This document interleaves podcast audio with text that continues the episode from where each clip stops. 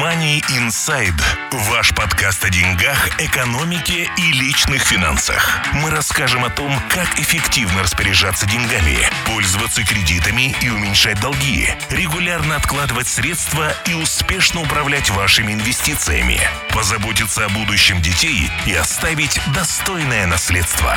MoneyInside.ca. Ваш подкаст о финансовой грамотности.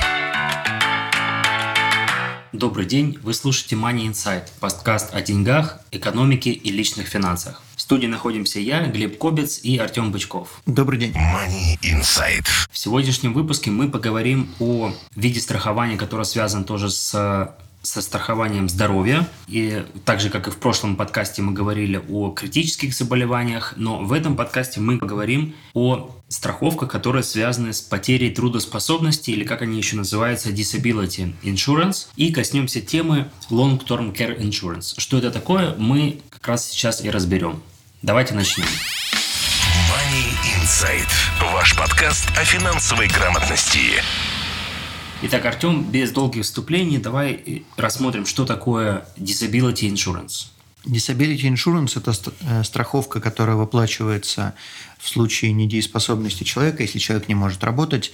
Она выплачивается помесячно и платится или же до 65 лет, или же до тех пор, пока человек не восстановился. У нее есть waiting period, вне зависимости, э, у вас есть страховка на работе или у вас есть своя страховка, которую вы сделали – Waiting период – это сколько дней вам страховку не выплачивают, сколько первых дней не выплачивают. Соответственно, если waiting период 30 дней или 90 дней или 120, то это период, за который вы должны жить на свои деньги. И потом, если страховой случай продолжается, если вы все еще недееспособны, вам будут выплачивать эту страховку помесячно до восстановления или 65 лет. Э, в 65 лет наступает пенсия, и, соответственно, этот возраст выбран не случайно. А что именно является страховым случаем по этому виду страховок? У этой страховки есть э, три категории. Чем лучше класс, это называется класс, тем дешевле страховка стоит и тем больше вероятность того, что заплатят. Первый класс называется Own Occupation. Второй класс – это Regular Occupation, и третий класс называется Any Occupation. Что это такое? Если у вас есть страховка и в ней записано, что у вас own occupation, то это означает, что в случае недееспособности и не, невозможности выполнять конкретно вашу работу, которую вы сейчас выполняете, вам будет выплачиваться эта страховка. Соответственно, если вы можете даже делать какую-то другую работу, но у вас записано own occupation, то вам будут ее выплачивать.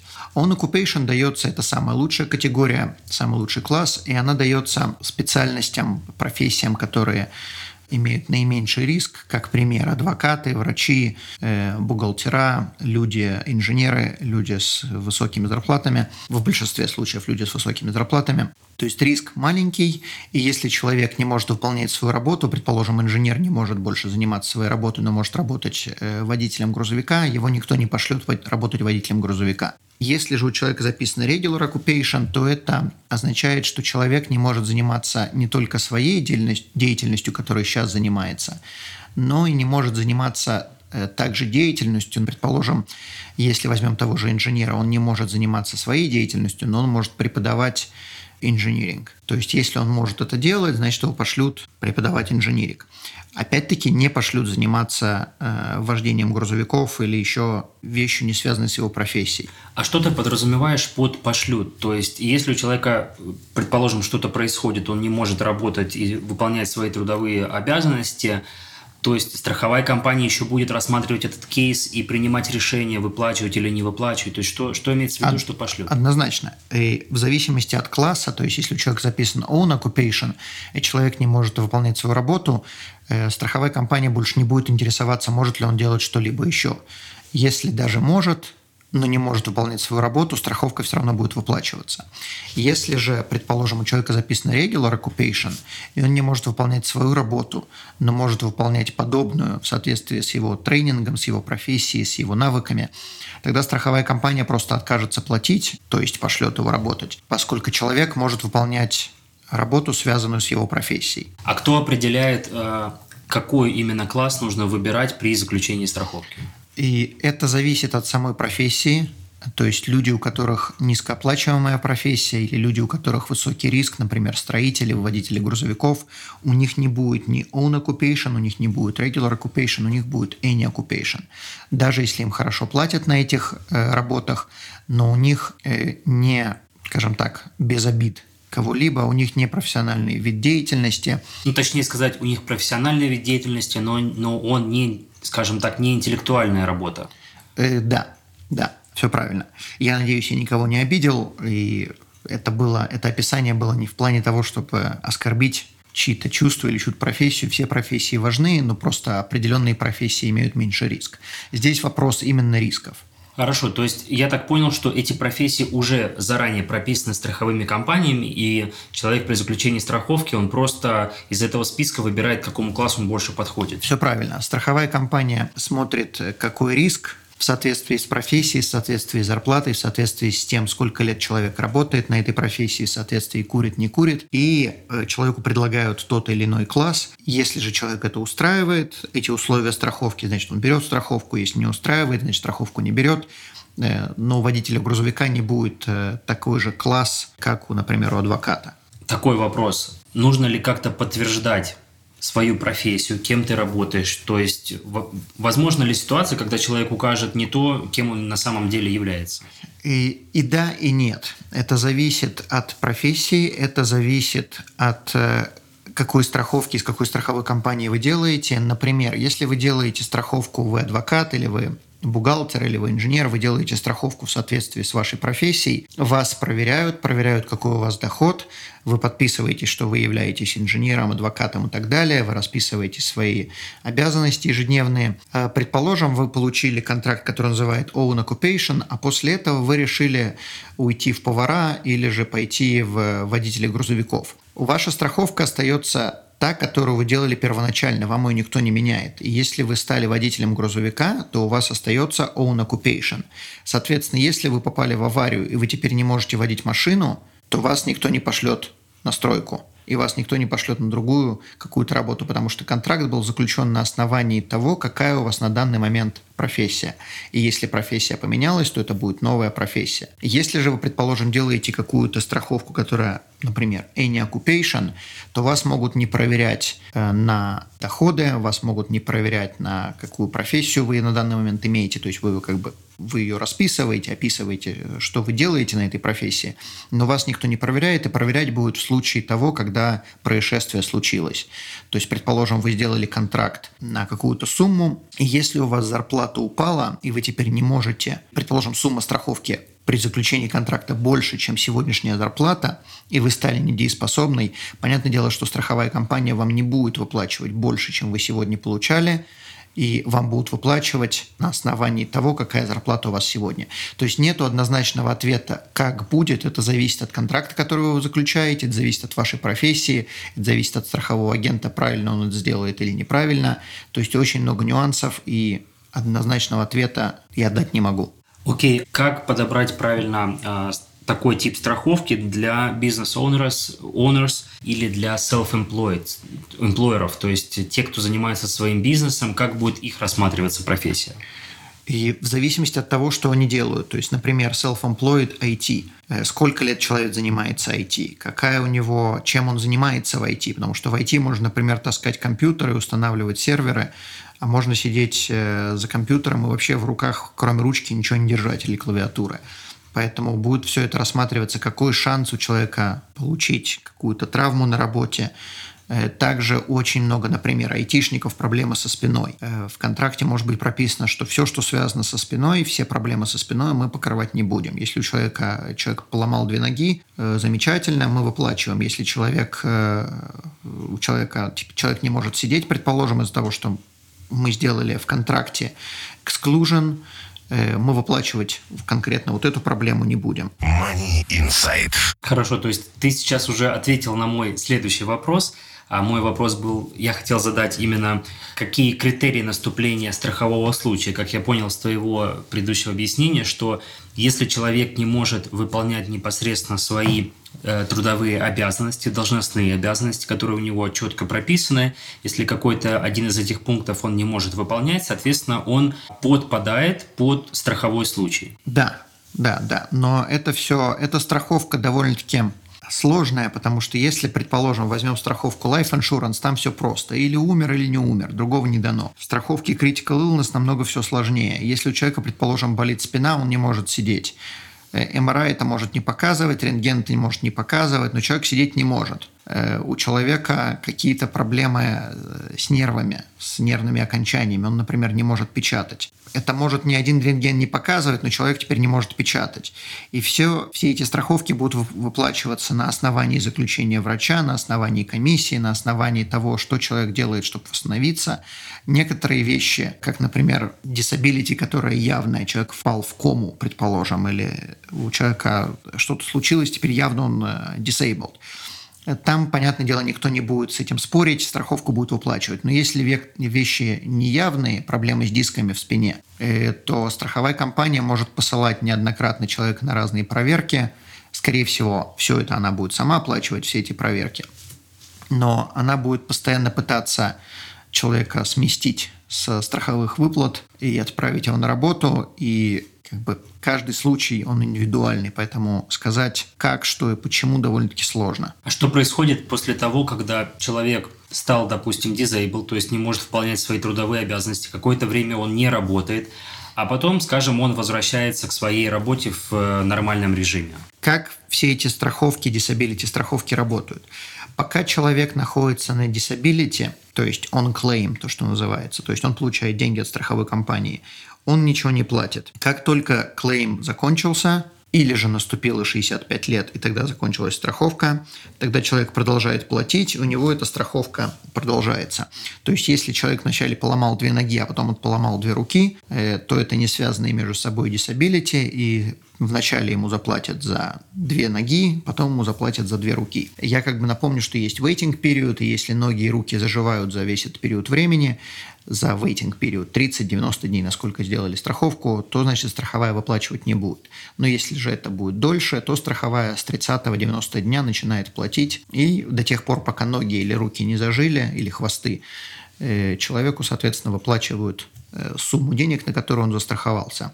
Я хочу заметить еще одну вещь, я ее не упомянул. Disability страховка практически всегда привязана к доходу. Есть некоторые нюансы, которые э, могут исключать это, э, но в большинстве случаев контракт, который вы заключаете со страховой компанией, они привязаны к доходу. Если вы не работаете, вы не можете сделать эту страховку. И если у вас есть на работе эта страховка, то вы тоже не можете ее сделать или можете сделать только ограниченно. И мало того, что она привязана к доходу, у нее есть еще Э, лимит, сколько вы можете сделать этой страховки или сколько вы всего можете иметь. Обычно это до 70%.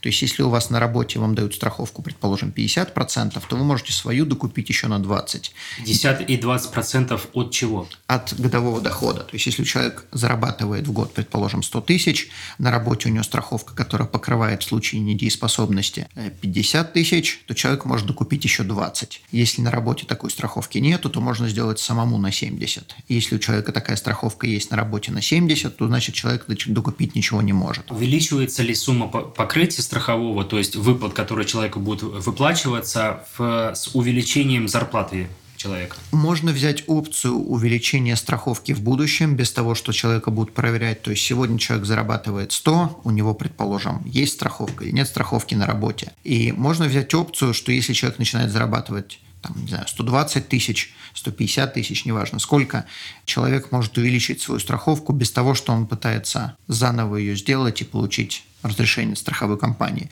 За эту опцию надо платить, и понятное дело, что эта опция будет работать только тогда, когда у человека повысилась, повысился доход. Если доход не повысился, то эта опция не имеет особого смысла. Это, наверное, будет особо актуально для молодых людей, которые только начинают карьеру.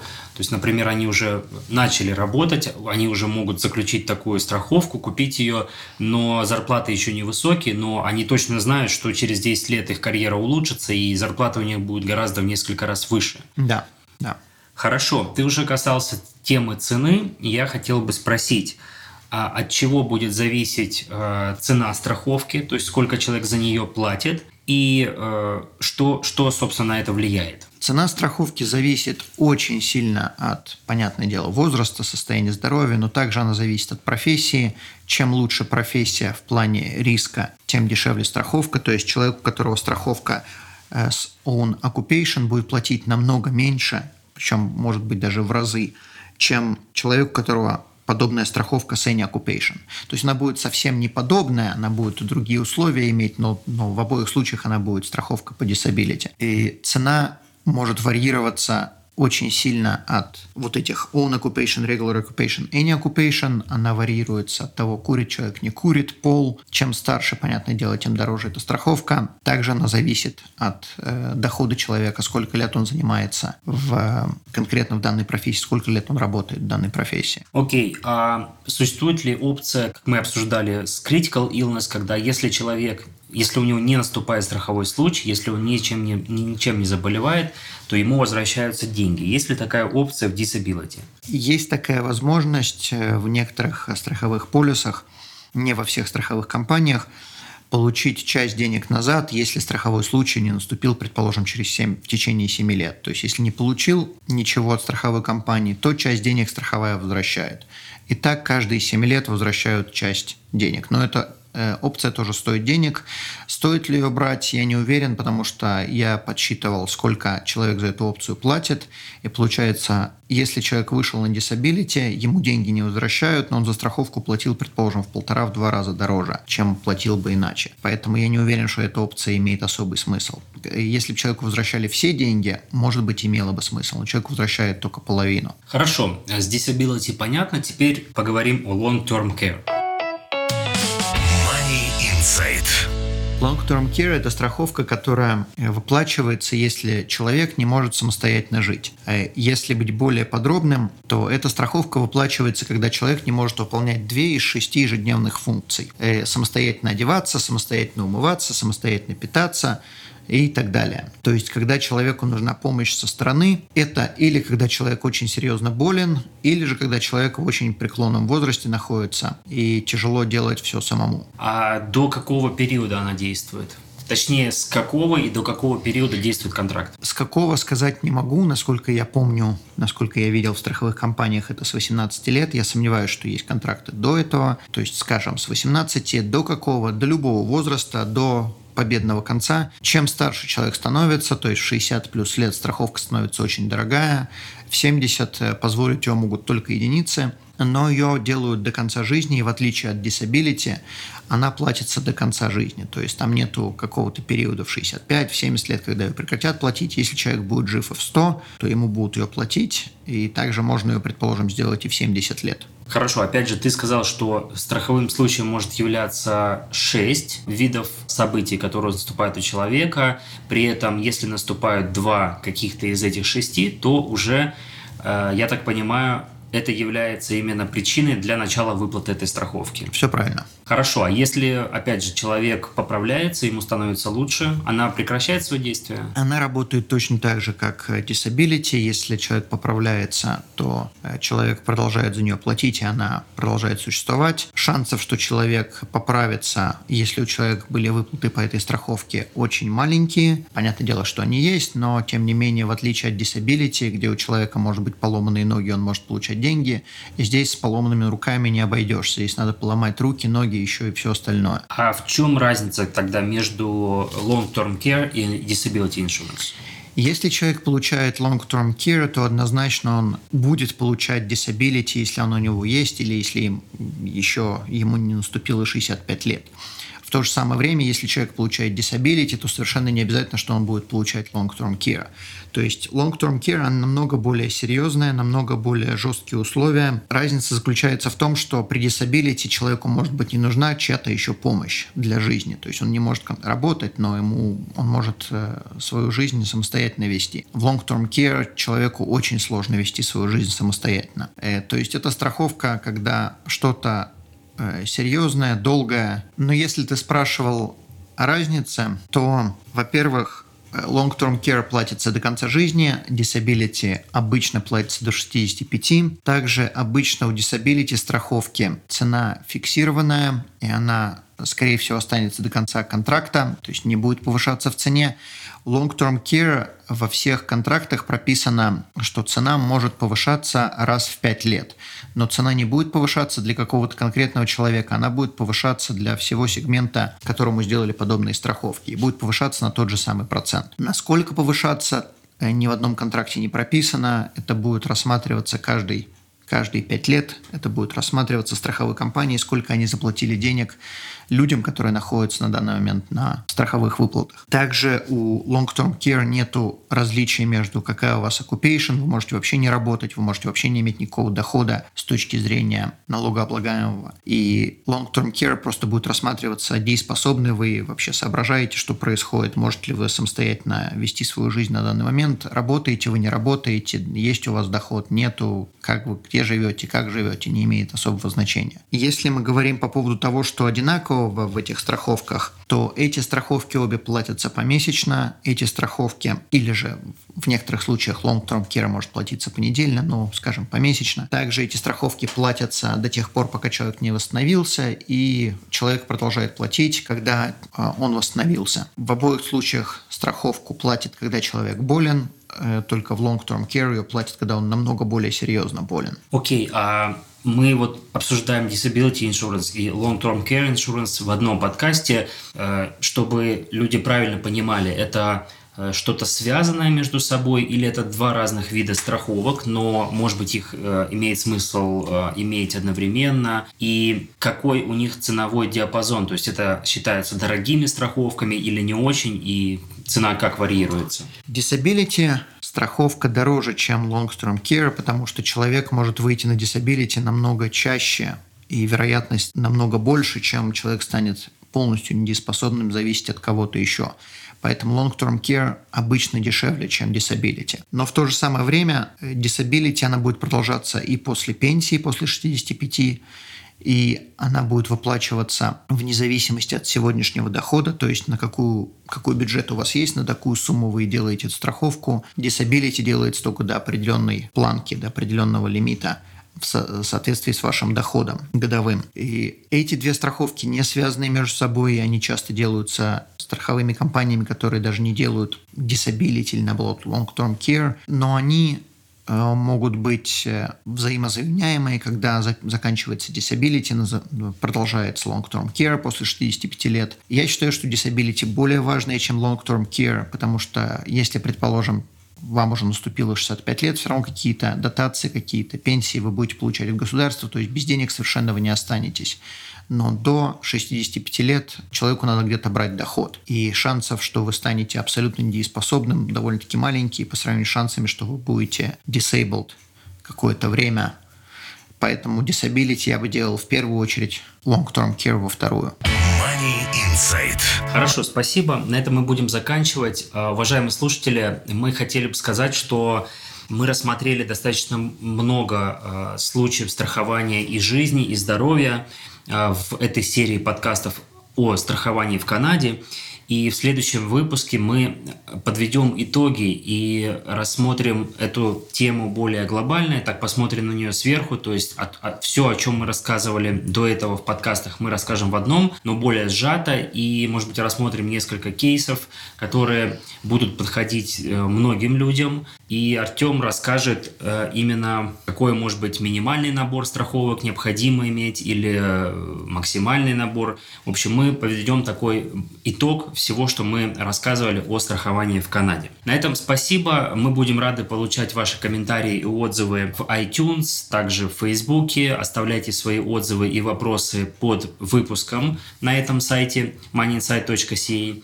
Всего вам хорошего, здоровья и успехов в деньгах. Спасибо, до свидания. Money Inside – ваш подкаст о деньгах, экономике и личных финансах. Мы расскажем о том, как эффективно распоряжаться деньгами, пользоваться кредитами и уменьшать долги, регулярно откладывать средства и успешно управлять вашими инвестициями, позаботиться о будущем детей и оставить достойное наследство. moneyinsight.ca – ваш подкаст о финансовой грамотности.